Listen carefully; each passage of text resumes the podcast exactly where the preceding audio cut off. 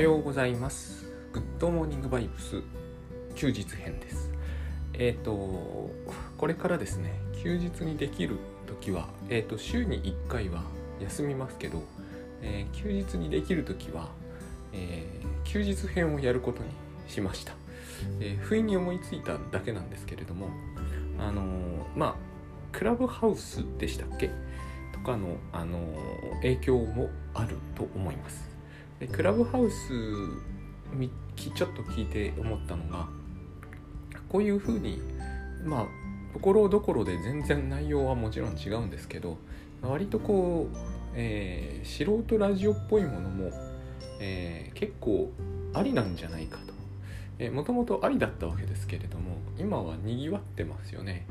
で、えーあのにぎわいがいつまで続くかというような話も、えーあるんだけれどもあの一瞬でも盛り上がるということは、えー少なくとも一時的にでもそういう需要ってあるんだろうなと、えー思ったんですね、まあ、今コロナということもありますし。で、えー私のもうなんかこう伸び続けてるんですよ最近。なのでまああのダラダラトークになっちゃうんですけど特に休日ならいいかなというふうに思って、まあ今までとどう違うのかと言われても大して違いやしないんですがあのーまああれですね、えー倉園慶三さんとやってるぶっちゃけ相談というのがあるんですけど YouTube の。あっちの方が断然こうコンテンツ価値はありますが、えー動画ですしね。あのぶっちゃけトーク的に行こうかと。でもやっぱりそれも今までとどう違うのかと言われると困るんですがそうですね、えー違いはないです。ないですね。あの違いがあるとすれば、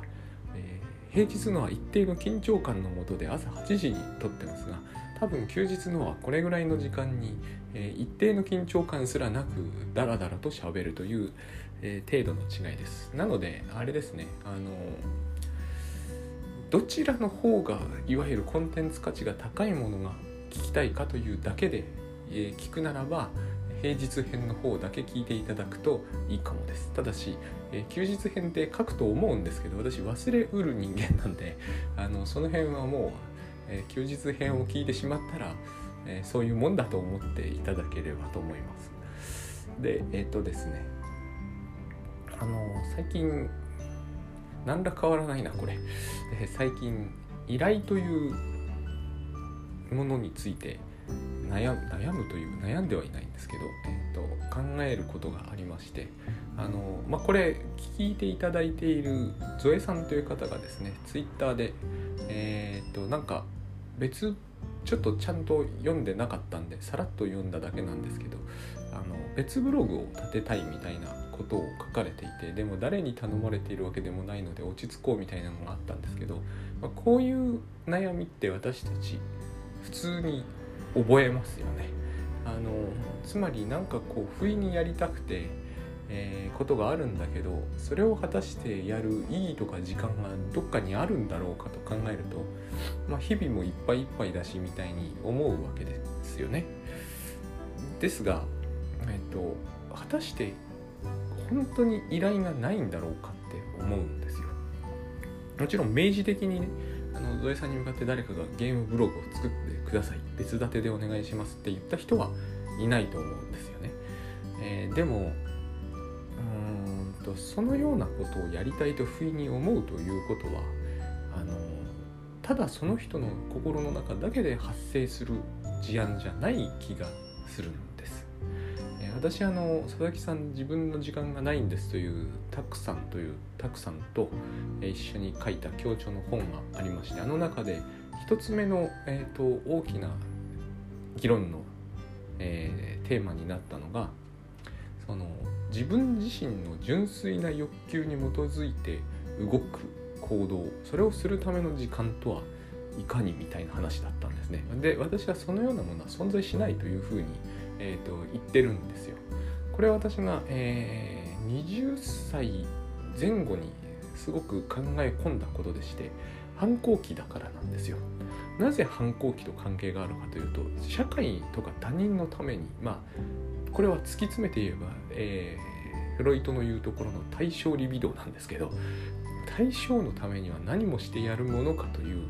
強い決意のようなものが芽生えたんですね。親ですね。そうするとなんと驚いたことに何にもできなくなるんだってことに気づいたんですよ。えっ、ー、とこれが危険だと思ったのはですねえっ、ー、とあのうんこも出なくなるんですよ。すいませんねこういう話で。本当にそうなるんですよ。えうんこって親のために出してるのって言われるかもしれませんが人間っていうのは難しい生き物でしてですねなぜそもそもうんこトイレでするんですかね。これは親にそうしつけられたからに間違いないわけですね。自然にそういうふうにやる動物なんていないわけじゃないですか。私たちは、えーと、どこでどういうふうに欲求を満たせば誰がどう喜ぶのかをちゃんと知ってるんですよもう1歳児を超えたら明らかにこれを知ってるんですねえーと、だからなんですよフロイト派って、えー、気色が悪くていろいろ言われるんですけれども私はすごいこうためになること言うなって思うんですよね。えーと、お母さんは、えー、赤ちゃんがうんこするとめちゃくちゃ喜びますよね。特に便秘とかの時すっごい心配するわけですよ。だから必ず喜ぶ。あれはプレゼントなんですよ。だから、えー、プレゼントなんだって言うんですよねフロイト派は。なんで、えー、幼児が昔河合駿さんがそういうこと書いてたんですけど幼児がうんこ投げてきて困るんですという相談はよく寄せられると,、えーと、どうしたらうんこ投げなくなるでしょうかって。簡単なんですよね、えー、赤ちゃんはそれをプレゼントだと思ってるから投げてよこすわけですよ。だって昔喜んだわけじゃないですか、えーと、投げたら怒るっていうのは裏切りですよね。えっ、とこっちが高いプレゼント買ってって奥さんが怒り出したら裏切りじゃないですか。前喜んだじゃんって話なんですよ。えっ、とこれはあれですよね、えー、好きなも絡んでますよね。えっ、とネズミはレバーを倒すとチーズが出るからレバーを倒すわけですよ。えー、いいことがあることを動物はするわけです。倒して出なくなったら裏切りですよね、えー、倒して電気ショックとか与えられたらひどいもんです。でも親って平気でそういうことをやってくるわけですよねあの前出した時あんなに喜んだのに今投げた時そんなに怒るとはどういうことだって話じゃないですか。まあ、これいいおっぱい悪いおっぱいの話に直結してると思うんですけれども、まあ、そういうことが起こるわけです。で、えー、私たちってその何て言うのかなあの何でもどんなことでもいいと思うんですけれどもつまり、えー依頼に応えるということは、えー、依頼に応えるというのかな。依頼がそこにあるということは、えー、ちょっと表現が強いな、えー、依頼があるということは私の20代の時ですよ。いやもう20歳の時だと思う。奴隷になるということだっていう感覚がどこかで生まれる気がするんですね。えーと、これが多分独立心というものと関係があると思うんですけど私はもう48なので、えー、佐々木さん自分の時間がないんですということについてですね依頼に応えていては奴隷だとは言わないんですよ。そそれはもう二十歳で終わるべきことですよね。あのー、純粋な知的欲求とかいう言い方ありますけど私あれにだからえーと、条件を1個つけたんですよ例外を。えっ、ー、とあのあるんですよそういうのがね。あの例えば、えー、人類が滅亡した時のために、えー、核戦争かなんかでねそれ星新一もそういう小説書いてましたけどあれはだからつまり、えー、皮肉なんですけどあの宇宙に向かって、えー、曹操を流す曹操ってのはあの痛むやつですね。そういうのはそれはあれですよね。人の依頼に応えてるとは到底言えないものですがあの普通私たちのやる行為っていうのは全部どこかかどこかで他人とつながってしまう、えー、私はそれをとことん切り捨てようとしたら、えーと、便秘になったと。そういうことが起こるんですよね。不思議なことに。強い心理が働きすぎるとそういうことって起こっちゃうんですよ。多分あれを突き詰めると食欲がなくなります。つまり私たちが物を食べるっていうのは明らかに自分の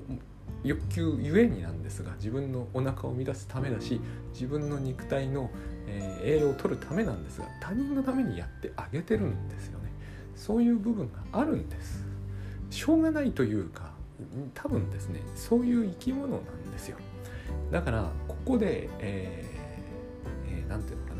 独立心のために、えー、どこまで自分自身のためにやれるかということを考える時期はあると思うんですが私は、えー、少なくとも自分40中盤を過ぎてるのでこれを今更持ち出したくはないわけですよだからあそこが一大テーマになりうるということは起こるんですがそれはやっぱり大学生のテーマだろうと個人的には思うんですね。えっ、ー、とビジネス書書く人間がうんぬんする部分じゃないなと。えー、純知的欲求っていうのも、えー、あれですよね例えば、うん、フェルマーの定理みたいなやつにしても、えー、結局誰かの喜びになっちゃうじゃないですか。あれを解いたからといって人類に貢献はしない少なくとも人類社会の進歩とかの役には立たないと思うんですけどでも、えー、純粋な知的パズルみたいなものを解いたとしてもですねあんなに複雑な球面のなんたらかんたらを使って解いたとしてもやっぱりそれを多くの人が喜ぶわけですよね。あれを大定理あのどってことない定理なんですけどあれの回が読めたというのは、えーと、ベートーベンの後期四重奏に相当するみたいなことを言った人が誰かいましたね。後期四重奏に相当するわけでしょそう感じる人がいるわけですよね。それってやっぱりこう他人のためになってしまうと思うんですね。だから自分自身のためだけの行為って多分ないなと。思った時にえー、っとさっきのゾエさんの、えー、ゲームなのかな？何かのブログを新しく立てるというのはきっと、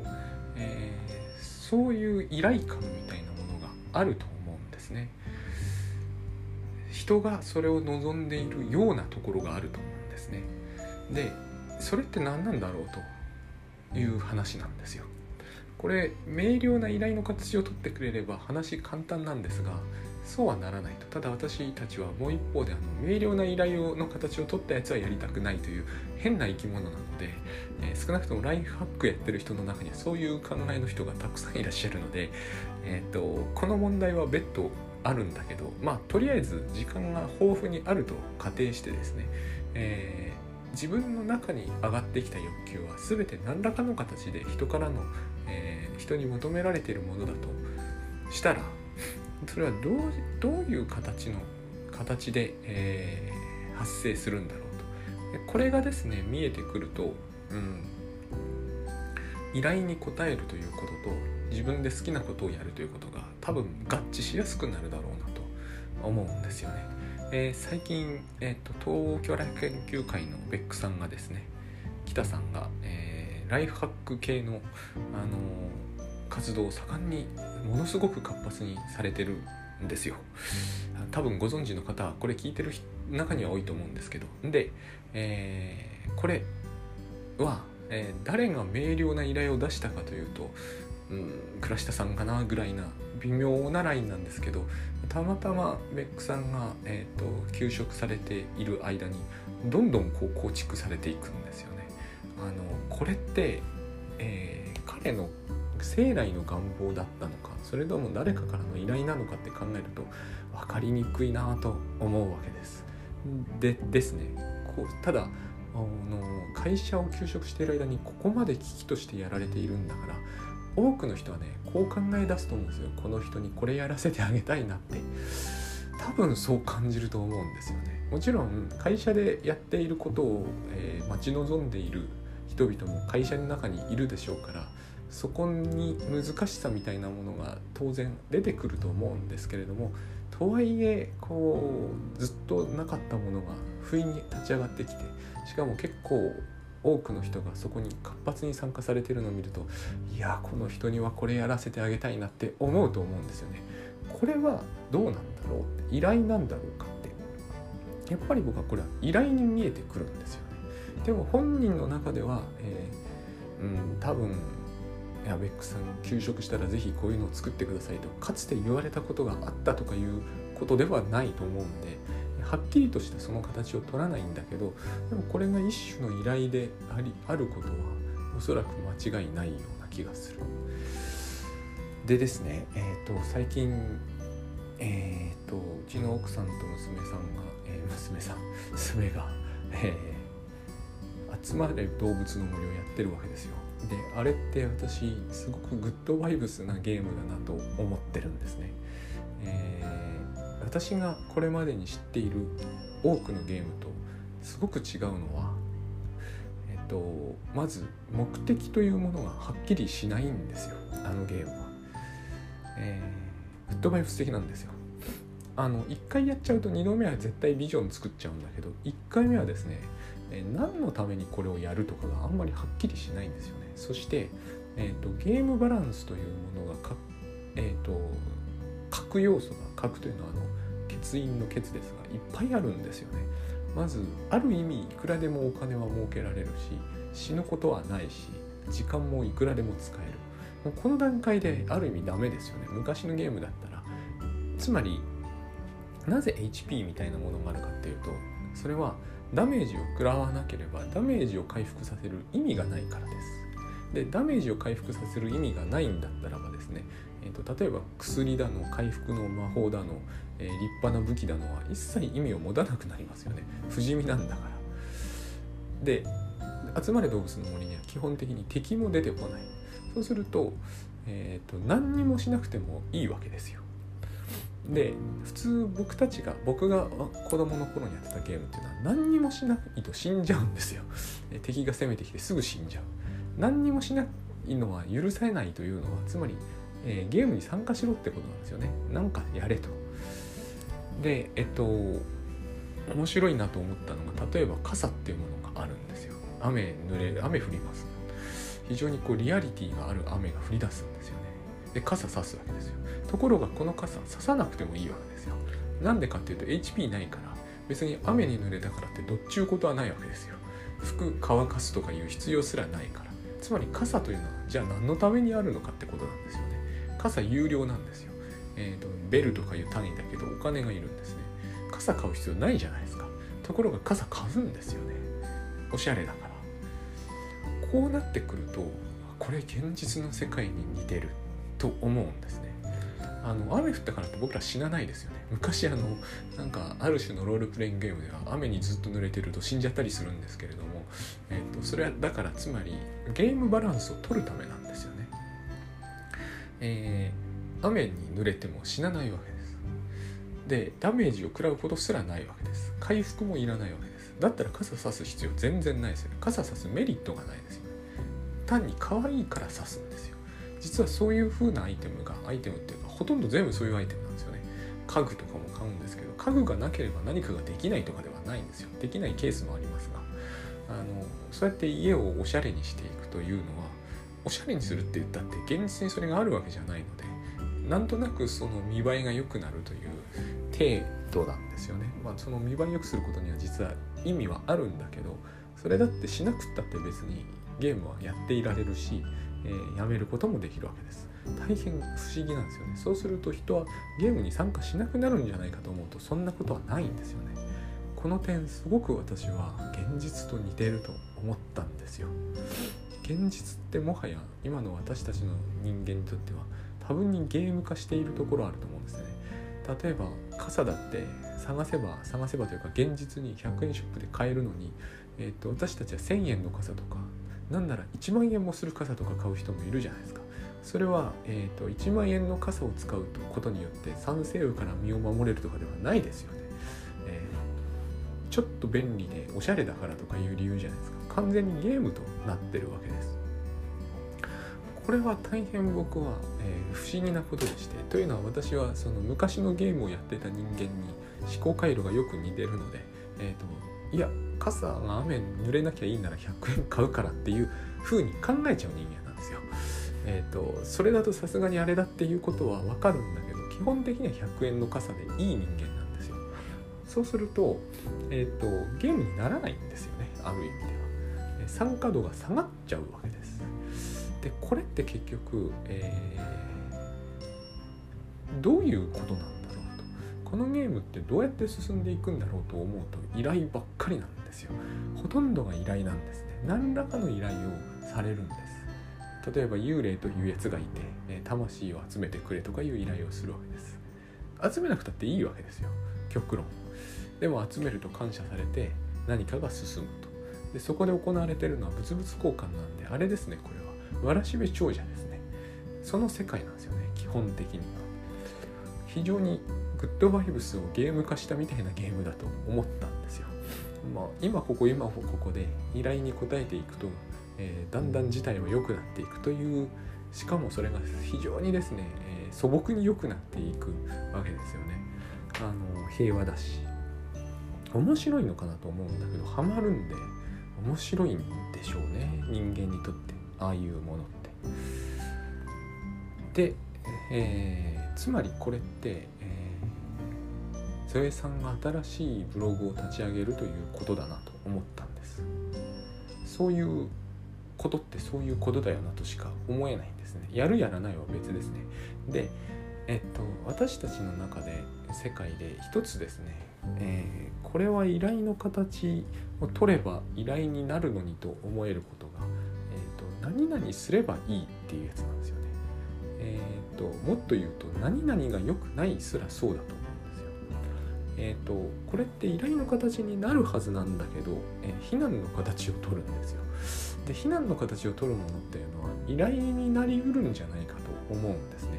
これも依頼と受け取るかどうかはまた別なんですがまた別というか依頼と受け取らない方が普通なんですが、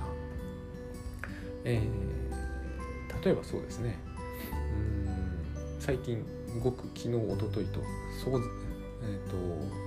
大炎上しているあの辞任があるじゃないですか。えー、何々という言い方が良くないっていう言い方はもうあちこちでなされてるじゃないですか。って私は不意に思った思うんですねそういう時に。えっ、ー、と何々と言ってほしいってことなんだろうかこれはって思うんですよ。こうなると依頼になるじゃないですか。でもそうは言わないですよね私たちは。しかもこの言い方だと不自然な感じがするし。でもですねえっ、ー、と何々した方がいいよって言いますよね。で大体それを言う言える間柄って限られてるじゃないですか。これをあらゆる人に言うと結構喧嘩売ってるみたいになりますよね。つまり非難がましいんだけど例えば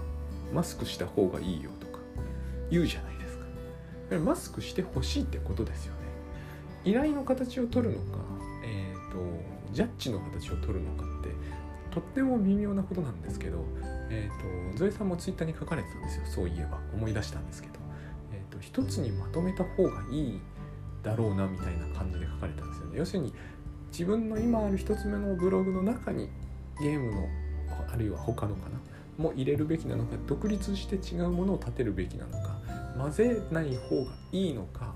えー、一つの方がいいのかこれって他人がどういうかによって、えーと、ニュアンスが大きく変わるなと思うんですよ。いやあの一つの方がいいっていう人もいるじゃないですか。私この言い方は良くないと思うんですけどあの独立させた方がいいとかね独立させてほしいのか一つであってほしいのかですよね。本当は。僕はそういう感じの方がえっ、ー、とはるかにいいと思うんですけれども。まああのこの「いい」も結局ジャッジなんですけどね、えーと、そう言ってほしいんですよね結局。で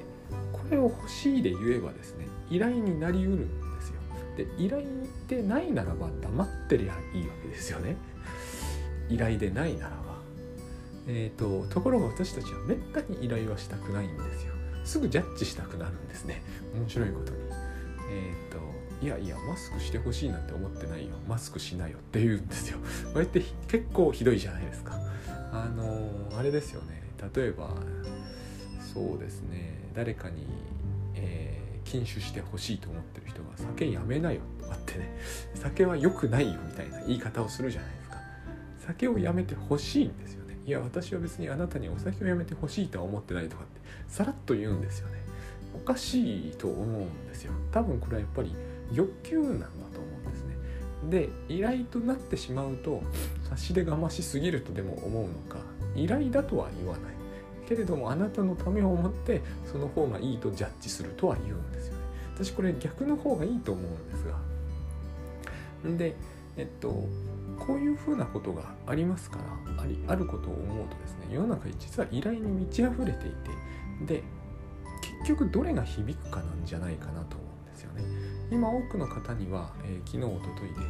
えーと、やめてほしいとか本音を言えばね、えーと、いろんな欲しさが渦巻いてるわけですけども私はね響かないんですよねこう言ったら怒られるかもしれませんが響きはしないんですよ。まあ、こうなるよなと。うんとああいう発言はすでに今問題視されるあの時代だよなとは思いますが、えーとつまりこれを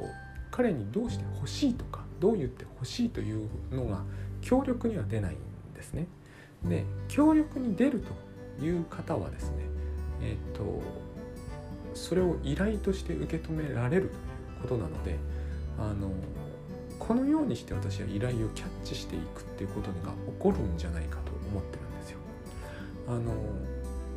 昨日一昨日で渦巻いてる一方でですね世の中でどこにもそれほど、えーと、ライフハック界隈を盛り上げてほしいとかは思ってる人は少ないわけですよ。だから、えーと、このブログを立ち上げた方がいいよとか言う人は少ないわけですよ。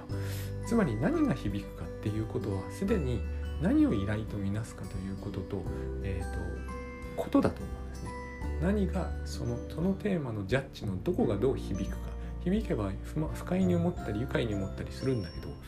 あのそうなったらですねこれはどういう依頼を自分は受け止めつつあるんだろうかって考えてみると依頼ってものは、えーとえー、フォームに入力するようなきっちりした形式を取ることは少ないのですがあの実は結構そこら中にあって私たちはそれをしょっちゅう受け止めているんだということに気づくんじゃないかと思うんです。